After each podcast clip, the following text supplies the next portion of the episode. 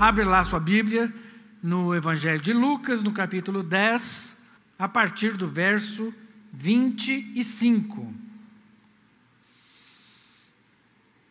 Certa ocasião, um perito da lei levantou-se para pôr Jesus à prova e lhe perguntou: Mestre, o que preciso fazer para herdar a vida eterna? O que está escrito na lei? Respondeu Jesus. Como você a lê? E ele respondeu: Ame o Senhor, o seu Deus, de todo o seu coração, de toda a sua alma e de todas as suas forças, e de todo o seu entendimento. E ame o seu próximo como a si mesmo. Disse Jesus: Você respondeu corretamente. Faça isso e viverá. Mas ele, querendo justificar-se, perguntou a Jesus: E quem é meu próximo? Em resposta, disse Jesus: Um homem descia de Jerusalém para Jericó, quando caiu na mão de assaltantes. Estes lhe tiraram as roupas, espancaram-no e se foram, deixando-o quase morto. Aconteceu estar descendo pela mesma estrada um sacerdote. Quando viu o homem, passou pelo outro lado. E assim também um levita, quando chegou ao lugar e o viu, passou pelo outro lado.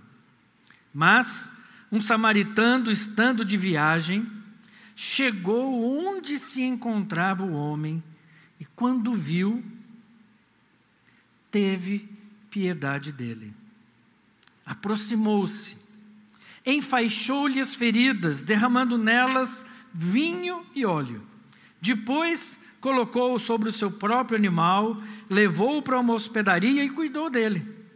No dia seguinte, deu dois denários ao hospedeiro e lhe disse: Cuide dele. Quando eu voltar, lhe pagarei todas as despesas que você tiver. Qual desses três você acha que foi o próximo do homem que caiu nas mãos dos assaltantes? Aquele que teve misericórdia dele, respondeu o perito na lei. Jesus lhe disse: Vá e faça o mesmo. Vamos orar mais uma vez? Pai de amor, Pai de graça e de misericórdia, alcança as nossas vidas com o teu amor. Derrama sobre nós, Pai, a sua percepção, o seu olhar, Pai, para que possamos compreender quem somos no Senhor, para a honra e glória do teu nome. Aleluia. Amém. Bom, queridos, percorrer essa parábola, né? Passar por ela, a gente se enche de alegria, porque quando nós é, estudamos e quanto mais nós nos aprofundamos nessa parábola, nós vamos entendendo mais, cada vez mais, a, a importância da relação do homem com Deus e de como essa relação se dá. E o entendimento de que nós não vamos conseguir encontrar-nos com Deus, que nós não vamos conseguir nos encontrar com Deus se estivermos com os nossos olhos exclusivamente em Deus. Vou explicar. Porque Deus só se revela a partir daqueles que, bus que o buscam junto com o seu próximo. Deus só se revela àqueles que o buscam a partir do próximo. Quando nós excluímos o próximo do processo de busca a Deus, nós não vamos encontrá-lo. Porque quando o mestre da lei faz a pergunta, né? O que eu tenho que fazer, né? A ideia de, a gente tem sempre essa ideia de que nós precisamos fazer alguma coisa, de que existe algo que eu tenho que fazer. E a pergunta desse mestre foi: o que eu tenho que fazer? Quais são os passos que eu tenho que percorrer qual é a minha parte no processo para alcançar o favor de Deus e, portanto, a vida eterna. O que é que eu tenho que fazer?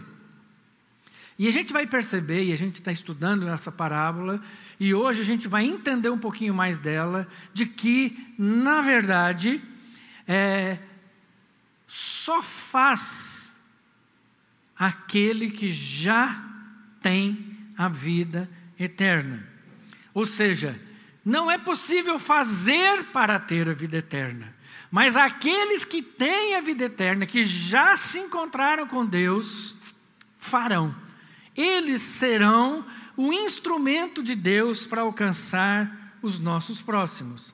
Infelizmente, é, nos últimos anos, não sei dizer a partir de quando, mas nos últimos tempos, as nossas igrejas têm ensinado e têm falado muito de que a nossa busca pela presença de Deus é algo entre eu e Deus, onde nós entendemos que essa presença, essa busca pela presença de Deus acontece no templo. Então eu vou para a igreja, porque lá eu vou me encontrar com Deus.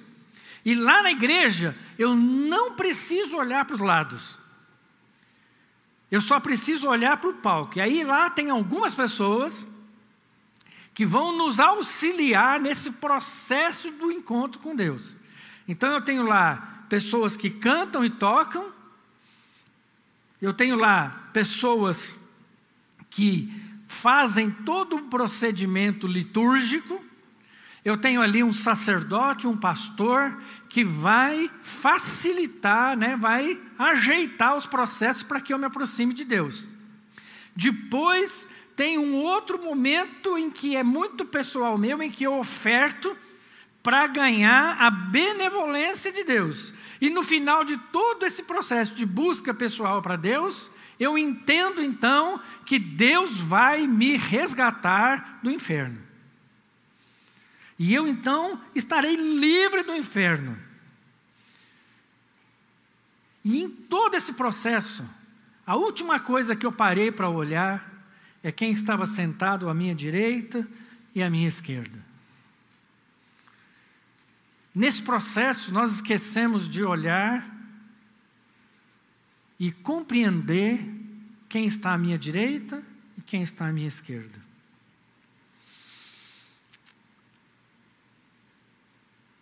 Se a gente quer amar o Senhor de todo o coração, de toda a nossa alma, com todas as nossas forças e com todo o entendimento, nós vamos fazer isso quando? Quando fizermos isso através do meu próximo, junto com o meu próximo. É por isso que a palavra de Deus não fala que é meu Pai, e sim o Pai nosso. Ou seja, é na relação com o meu próximo, que juntos nós sim vamos conseguir entender o que Deus tem para fazer e para falar na nossa vida. E é interessante que lá em João, né, diz o seguinte: nós amamos porque Ele nos amou primeiro. Ou seja, o amor de Deus encontrou lugar no meu coração, encontrou a minha vida, e Deus encontrando a minha vida, eu posso agora afirmar que eu amo a Deus. E o texto diz assim: se alguém afirmar, eu amo a Deus, mas odiar a seu irmão, é mentiroso, pois quem não ama seu irmão a quem vê, não pode amar a Deus a quem não vê. E eu queria pegar esse detalhe, o detalhe de ver. Quando eu consigo enxergar o meu próximo.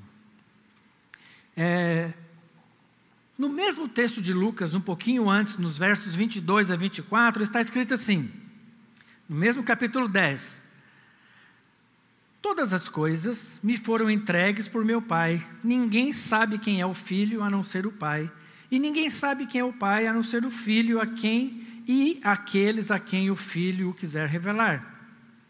Então, ele se voltou para seus discípulos e lhes disse em particular: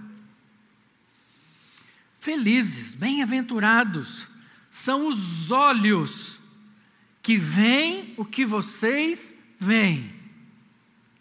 Pois eu digo que muitos profetas e reis desejaram ver o que vocês estão vendo, mas não viram. E ouvir o que vocês estão ouvindo, mas não ouviram.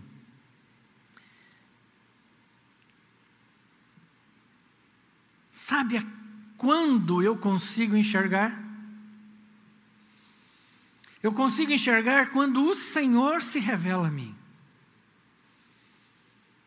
Não vamos ter a ilusão de que é, simplesmente, naturalmente, nós teremos a sensibilidade, a percepção de enxergar o outro.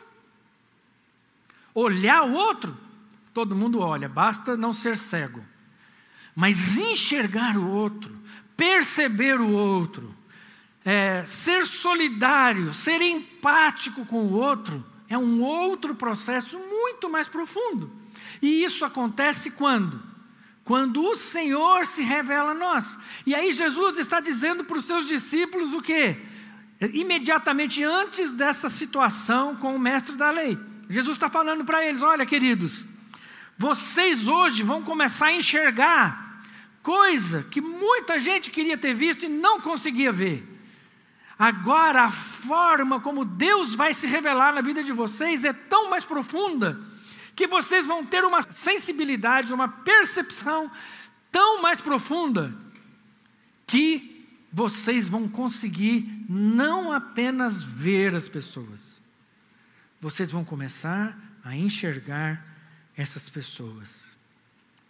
Porque quando nós enxergamos o outro, é porque o amor de Deus já se manifestou em nós. Vou repetir essa frase. Quando enxergamos o outro, é porque o amor de Deus já se manifestou em nós. Quando meus olhos enxergam como o Senhor e não a partir de mesmo, a partir de mim mesmo. Uma outra forma de enxergar é quando eu olho para as pessoas, não a partir das minhas próprias percepções, das minhas próprias vivências e experiências, mas quando eu aprendo a olhar a partir do olhar de Deus, ou quando eu coloco os óculos de Deus, e então eu começo a olhar as pessoas e as situações a partir dessa perspectiva. E agora nós vamos lá para a parábola. Lá na parábola, nós vemos o seguinte: um viajante que estava indo de Jerusalém para Jericó, ele estava descendo de Jerusalém para Jericó, e esse viajante muito provavelmente seria um judeu. Porque se ele não fosse um judeu, a parábola simplesmente não ia ter sentido. Visto que o judeu não ia ter nenhum tipo de compaixão por alguém que não fosse judeu. Então, nós estamos aí agora, é, só para trazer aí uma curiosidade, um caminho de 28 quilômetros de Jerusalém para Jericó. E nesse caminho de 20, apenas 28 quilômetros, nós temos um desnível de 1.025 metros aproximadamente.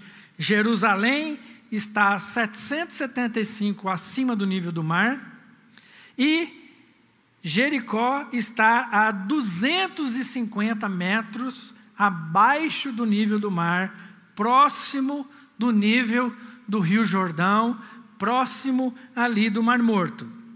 Então, agora, diante dessa situação, nós vamos avaliar então os nossos outros três personagens. Primeiro, o sacerdote. O sacerdote viu o homem. O texto diz que o sacerdote viu o homem. Viu o homem à beira do caminho. E quando ele vê o homem, muito provavelmente passou pela cabeça dele: será que esse rapaz está vivo ou morto? Como saber se ele está vivo ou morto? Só tinha um jeito. Se ele fosse lá, se ele se aproximasse dessa pessoa, tocasse naquele homem, para saber se ele estava vivo ou morto. Porque o texto diz que os assaltantes o deixaram como morto. Provavelmente desmaiado. Então a única maneira do sacerdote saber se aquele rapaz estava vivo ou não era tocando nele. Só que aí surge um problema na vida do sacerdote. Se aquele rapaz estivesse realmente morto, o sacerdote se tornaria cerimonialmente impuro.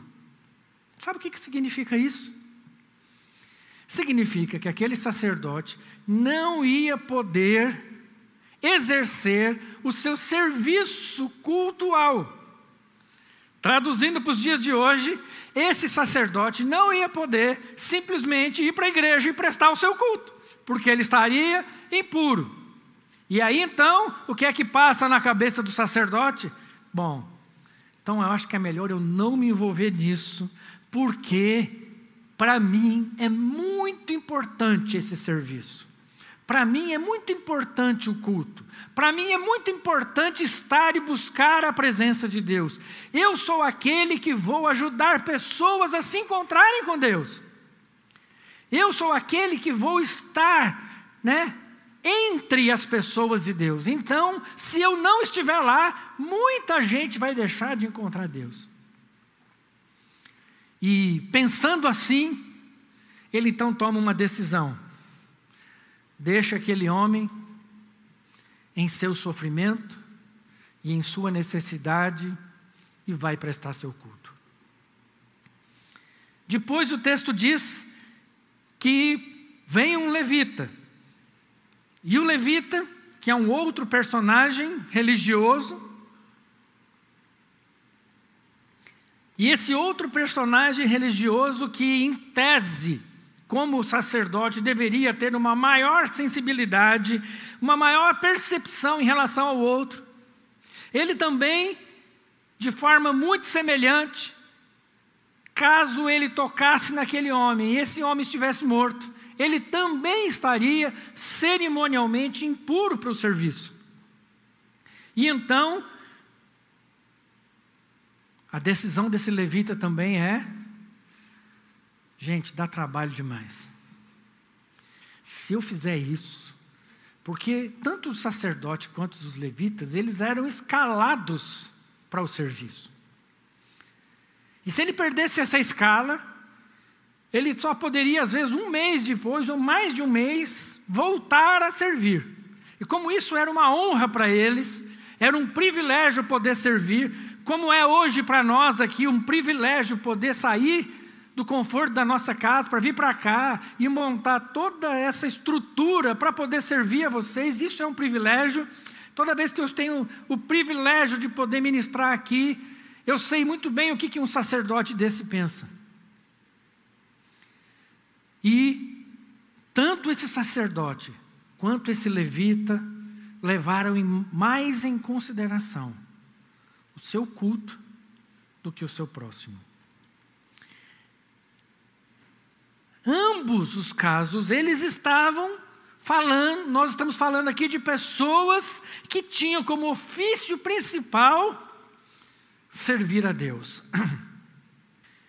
Mas assim como o mestre da lei, também tinha dificuldade de entender essa relação com Deus, que não poderia ser apenas a partir de si mesmo, como o Marcão falou na semana passada, né?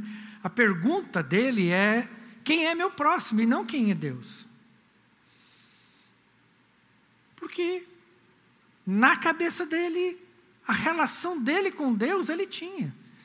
E ele não conseguia entender por que, que o próximo tinha que estar dentro desse mesmo texto. Agora, nós vamos ver que esses homens tinham então uma coisa em comum, eles entendiam essas, esse, esse episódio, eles revelaram nesse episódio que eles tinham algo que era mais importante de tudo, a si mesmos. Como representantes de Deus na terra, como intermediários de Deus na terra, entendiam que tinham uma importância tão grande que extrapolava o próximo. E sabe como é o nome que a Bíblia diz para isso? Ídolo. Quando eu coloco alguma coisa ou alguém no lugar de Deus. Todas as vezes que eu coloco alguém no lugar de Deus, o nome disso é ídolo. E sabe o que, que o Salmo 115 fala dos ídolos? Tem boca, mas não falam. Olhos, mas não podem ver. Tem ouvidos, mas não podem ouvir. Nariz, mas não podem sentir cheiro. Tem mãos, mas nada podem apalpar. Pés, mas não podem andar. E não emitem som algum com a sua garganta. Sabe o que isso quer dizer? O ídolo, a grande característica do ídolo é que ele não é capaz de utilizar os cinco sentidos da vida: a audição, a visão, o olfato, o paladar e o tato. Todos sentidos que são colocados na nossa vida para que a gente possa ter sensibilidade em relação ao outro. E esses ídolos, esses homens, para falar que eles não usaram nenhum dos sentidos, eles usaram um: os pés, para não se responsabilizar. Correram dali, saíram dali, fugiram da responsabilidade. Mas agora, na parábola, vem o nosso quarto personagem, o samaritano. E conforme Jesus ia falando, o mestre da lei ficou imaginando: bom, agora o próximo personagem que Jesus vai dizer é: agora vem um judeu leigo, que não era nem sacerdote, nem levita, não estava no serviço. Um judeu leigo agora vem vai socorrer, o cara já imaginou tudo que ia acontecer. Aí agora vem esse judeu leigo e ao olhar para aquele homem, vai socorrer, e aí Jesus já vai vir com uma mensagem anticlerical. Oh, vocês estão achando que vocês são muito? Porque eles já tinham visto Jesus falar mal dos sacerdotes, é, dos mestres e etc. Mas Jesus introduz quem? Um samaritano. E queridos, a última pessoa que aquele mestre da lei imaginava que fosse entrar nessa história era exatamente um samaritano. Porque, na cabeça dele, um judeu assaltado jamais seria socorrido por um samaritano. Porque a rixa, a briga entre eles, era de muitos séculos. Os samaritanos tinham essa briga com os judeus, porque lá atrás, quando os reinos se dividiram, os samaritanos se envolveram com outras nações, casaram-se, deram-se em casamento e formaram famílias com outras nações, ou seja, misturaram a raça com outras nações. E pior do que isso, misturaram também o seu culto. Então, o samaritano era muito mal visto pelos judeus, porque eles não eram uma raça pura. Eles não eram uma raça pura. Eles eram misturados. Eles eram assim, meio que gente que acredita em tudo, faz de tudo. E esse tipo de gente não tem compaixão, não tem piedade. Mas ao contrário do que eles esperavam, Veja o que o samaritano fez. Primeiro, quando o samaritano vê aquele homem, o que, que ele faz? Ele enxerga. Quando o samaritano olha aquele homem moribundo, caído na beira da estrada, ele o enxerga. Sobre ele vem uma expectativa de poder ajudar. E então ele se aproxima. E ao aproximar-se, ele percebe que aquele homem está vivo. E quando ele percebe que aquele homem está vivo, ele imediatamente começa a agir. E ali, naquela situação meio complexa, né? Porque ele está ali para ajudar, mas sem muitos recursos, mas ele começa a fazer o melhor que ele podia naquele momento para trazer alívio para aquele moribundo. Então o texto diz que ele, primeiro, usa óleo e vinho, ou vinho e óleo. Primeiro ele passa o vinho, porque o vinho, com o seu teor alcoólico, iria fazer a asepsia daqueles ferimentos. Então ele passa vinho naquele homem. Depois ele passa o óleo, o azeite, que era largamente usado naquele momento para trazer alívio da dor. Então ele vai, o que é o que ele tinha, irmãos? Vinho e azeite. E ele então propõe para aquele moribundo, aquele homem largado na beira da estrada, alívio da sua dor, alívio imediato. E aí, o que, que ele faz? Ele não para por aí. Ele pega, cede o seu lugar no jumento para carregar aquele homem. Lembra que eu disse que há um desnível de mais de mil metros? Ou seja, nós estamos falando aqui, o texto não é claro em dizer se eles estavam mais perto de Jerusalém ou de Jericó, mas uma coisa é certa nesse texto: era um declive muito íngreme, ou um aclive muito íngreme. E aí o que ele faz? Ele abre mão do conforto, do seu conforto, coloca aquele homem em cima do seu jumento para levá-lo para uma hospedaria.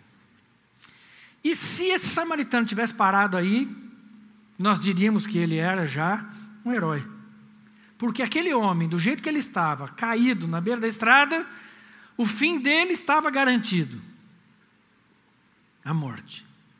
Mas agora, Deus usou este homem para enxergar aquele homem caído, e agora aquele homem caído tem socorro e a nova possibilidade da vida. Mas, queridos, quando a gente é tomado do poder sobrenatural do amor de Deus na nossa vida, nós não somos impelidos a fazer simplesmente o óbvio. Mas quando nós enxergamos alguém quando os nossos olhos são abertos pra, pra, pelo Senhor para enxergar alguém, nós vamos entender e nós entendemos que o nosso serviço envolve esforço custo. E então o samaritano inicia uma segunda etapa dos cuidados com esse homem. O texto diz que ele o leva para uma hospedaria. E uma hospedaria não só seria um lugar apropriado para sua restauração, não só seria um lugar apropriado para ele descansar e para que o organismo dele fosse se recuperando, mas a hospedaria também, naquele momento, representava um lugar de segurança. Então ele pega o cara da beira da estrada e leva e o coloca numa hospedaria. E continua com a sua bondade porque ele pega e paga para o hospedeiro dois denários adiantados. Queridos, às vezes a gente não tem muita noção, porque a gente acha que dois denários era pouco dinheiro. Dois denários, um denário era o valor de um trabalho, de uma diária de trabalho. Então, dois denários equivaliam a duas diárias de trabalho. Só que o seguinte, buscando historicamente, eu cheguei a alguns números interessantes. Com dois denários, e aí vai variar um pouco do, de época e de hospedaria e alguns detalhes, mas no mínimo dois denários seriam suficientes para custear 24 diárias dessa hospedaria. E em alguns casos até 60 diárias, dois meses de hospedagem. E um detalhe, ao inclusive. Porque quando alguém se hospedava, estava inclusa a alimentação. Então agora nós estamos entendendo que esse samaritano não só cuidou daquilo que era imediato na vida daquele homem ali na beira da estrada, mas ele o leva para uma hospedaria, paga de 30 a 60 dias de diárias para que ele pudesse estar recuperado e não para por aí, ele ainda afirma para o hospedeiro: caso hajam eventuais gastos além destes, não se preocupe. Quando eu voltar, eu pagarei a diferença.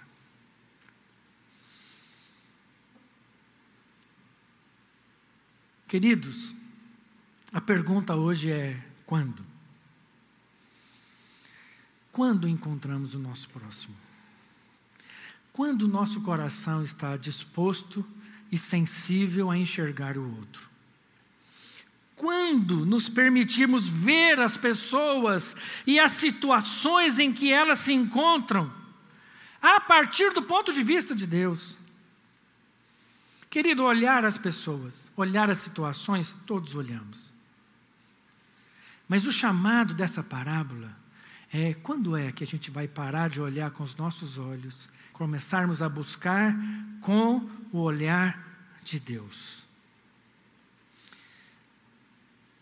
Quando nós vamos perceber que o nosso caminhar com Deus, a nossa adoração, o nosso culto, a nossa oferta, só tem sentido no meio do corpo quando nós vamos parar de achar que buscar a Deus é ir para o culto, fechar o olho. E eu fecho o olho para não ver nada, para não ter risco de ser sensível a quem está ao meu lado. Quando nós vamos parar de achar que é possível encontrar-se com o Senhor, encontrar-se com o Senhor sozinho. Houve um grande movimento na cidade de Goiânia, que ainda tem de alguma forma, chamado Encontro com Deus. E uma das coisas que ficou gravado na minha memória desse encontro com Deus, não foi o encontro com Deus, mas sim o fato de que era proibido falar com os outros. Como eu posso me encontrar com Deus sem estar com meus irmãos? Como? Como é possível encontrar alguém sem que isso seja com, sem que isso inclua os meus irmãos? Mas quando nós vemos pessoas ao nosso redor, nós estamos dispostos a abrir mão de nós mesmos, nós estamos dispostos a abrir o recurso, nós estamos dispostos a sair do conforto, sair da nossa situação de conforto para alcançar o outro. E eu queria finalizar trazendo para nós aqui uma história que qual nós vivemos no final do ano passado, muito parecida com essa parábola. Nós estávamos no sertão e nós fomos num lugar e nós vimos uma cena. A primeira coisa que nós vimos foi uma família debaixo de uma árvore. Nós estávamos indo para um lugar para ver o pôr do sol e contemplar as maravilhas de Deus. Mas no caminho, nós encontramos uma família debaixo de uma árvore, vivendo debaixo de uma árvore. E quando nós vimos aquela cena, o Senhor olhou para nós e disse: Agora é hora de você enxergar. E nós olhamos para aquela família envolvemos outros e agora construímos uma casa para essa família. E aí nessas fotos, pode continuar aí as fotos, até a última foto em que nós vemos a família já devidamente instalada na sua casinha que eles nunca imaginaram ter, pintadinha, arrumadinha. Mas sabe o que foi mais lindo disso tudo, queridos? É que essa família no meio desse processo, se aproximou daquela congregação ali, no meio do sertão, e disse: Eu entendo que foi Deus e Cristo Jesus que nos deu essa casa. E a igreja que fez isso.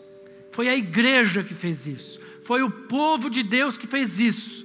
Porque alguém passando por nós decidiu nos enxergar. E isso precisou de esforço, precisou de recurso, precisou de empenho. Mas hoje a gente pode dizer que o seu Zé Pequeno e a dona Rita são parte dessa família, são parte do povo de Deus. Que o Senhor nos ensine, nos mostre como enxergar, como olhar o outro e sair da nossa zona de conforto e alcançar o outro. Que o Senhor nos abençoe em nome de Jesus. Aleluia. Nós vamos continuar o nosso culto agora celebrando a ceia do Senhor. Então, nós vamos continuar entendendo a importância do outro, celebrando juntos, ainda que separados, mas juntos a ceia, a mesa do Senhor, a celebração da comunhão do próximo, quando nós nos encontramos uns com os outros. Que Deus nos abençoe em nome de Jesus. Graça e paz do nosso Senhor Jesus. Que momento maravilhoso. Momento da gente tomar a ceia do Senhor e relembrar de como Deus é bom, de como Ele provê na nossa vida. Queria ler o texto conosco agora em João capítulo 6, verso 1, que diz assim: Depois disso, Jesus partiu para o outro lado do mar da Galileia, também chamado Tiberíades. E uma grande multidão o seguia, porque viram os sinais que ele operava nos doentes. Então Jesus subiu ao monte e sentou-se ali com seus discípulos. A Páscoa, a festa dos judeus, estava próxima. Levantando então os olhos e vendo que uma grande multidão se aproximava, Jesus disse a Filipe: Onde compraremos pão para que comam? Ele, porém, disse isso para colocá-lo à prova, pois sabia bem o que estava para fazer. Filipe respondeu-lhe: Duzentos denários de pão não são suficientes para que todos recebam um pouco. Disse-lhe André, um dos discípulos, irmão de Simão Pedro: Aqui está um rapaz que tem cinco pães e dois peixinhos. Mas o que é isso para tanta gente? E Jesus ordenou: Fazei o povo assentar-se. Havia muita grama naquele lugar. Sentaram-se os homens em número de quase cinco mil. Jesus então tomou os pães e, havendo dado graças, repartiu-os à vontade entre os que estavam sentados, e fez o mesmo com os peixes. E quando todos ficaram satisfeitos, disse aos discípulos: Recolhei os pedaços que sobraram, para que nada se perca. Então recolheram os pedaços e encheram doze cestos com pedaços dos cinco pães de cevada que sobraram aos que haviam comido. Quando aqueles homens viram o sinal que Jesus realizara, disseram: Este é verdadeiramente o profeta que havia de vir ao mundo.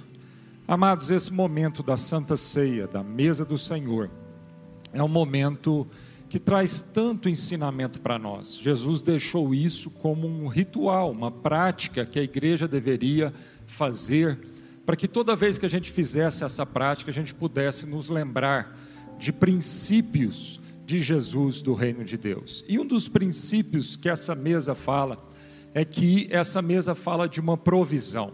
Essa mesa fala de uma atitude. Essa mesa fala de não apenas nos achegarmos a ela para nos servirmos, mas essa mesma essa mesa fala de que haverá sempre provisão de Deus na nossa vida, à medida que a gente tem um coração, uma atitude disposta a repartir, uma atitude disposta a não olhar para o pouco que nós temos, né, e egoisticamente querer primeiro é, matar a nossa fome, mas uma atitude de olhar para o próximo, como a gente tem falado tanto nessa série, como a gente tem falado de ter olhos para o próximo. Aquele jovem, aquele rapaz, diz o texto aqui, que ele, olhando ali né, para os seus cinco pães e dois peixinhos, ele não fez conta se aquilo seria suficiente ou não. Ele simplesmente teve uma atitude de coração. Ele dispôs ah, o que ele tinha né, e deixou para Jesus o milagre da multiplicação. E é isso que Jesus quer que a gente sempre faça. Estamos vivendo em tempos de crise, estamos vivendo em tempos difíceis. Talvez as semanas que virão, os meses que virão, ainda serão mais difíceis ainda. Mas eu quero fazer um apelo para todos nós nesse dia. E o meu apelo é que a gente, para que a gente não olhe para as impossibilidades, para que a gente não olhe para as nossas incapacidades, para que a gente não olhe para o pouco que a gente tem, mas que a gente tenha uma atitude no coração de repartir, que a gente tenha uma atitude no coração de fé, que a gente tenha uma atitude no coração, assim como aquele rapaz, de disponibilizar diante de Deus tudo que nós temos e tudo que nós somos, mas crendo que a atitude dele, Jesus iria então multiplicar aquele alimento. E é com esse espírito que nós vamos tomar dessa ceia, é com esse espírito que nós estamos aqui em família e você vai poder comungar dessa ceia aí com a sua casa. E ao fazer isso, ao repartir o pão agora e ao tomar desse vinho, que haja essa consciência da, da, da multiplicação e do repartir em nossos corações.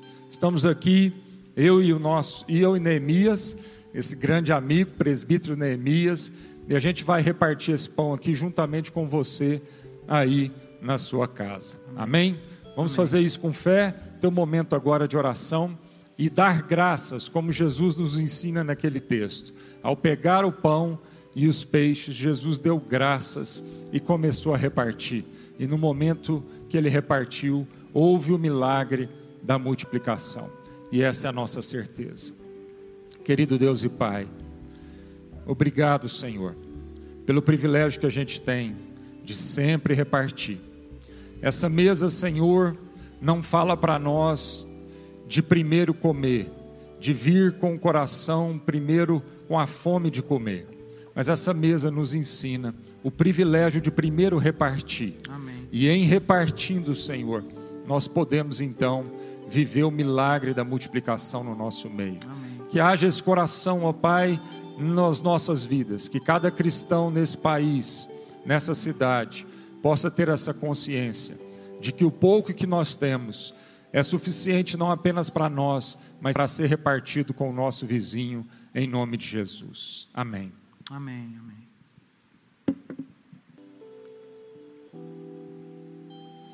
Aleluia. Aleluia. Você vai distribuindo o pão aí na sua casa. E agora também pegue do vinho, ou suco que representa o vinho aí, e vamos dar graça por esse vinho. Amém, Neemias? Amém.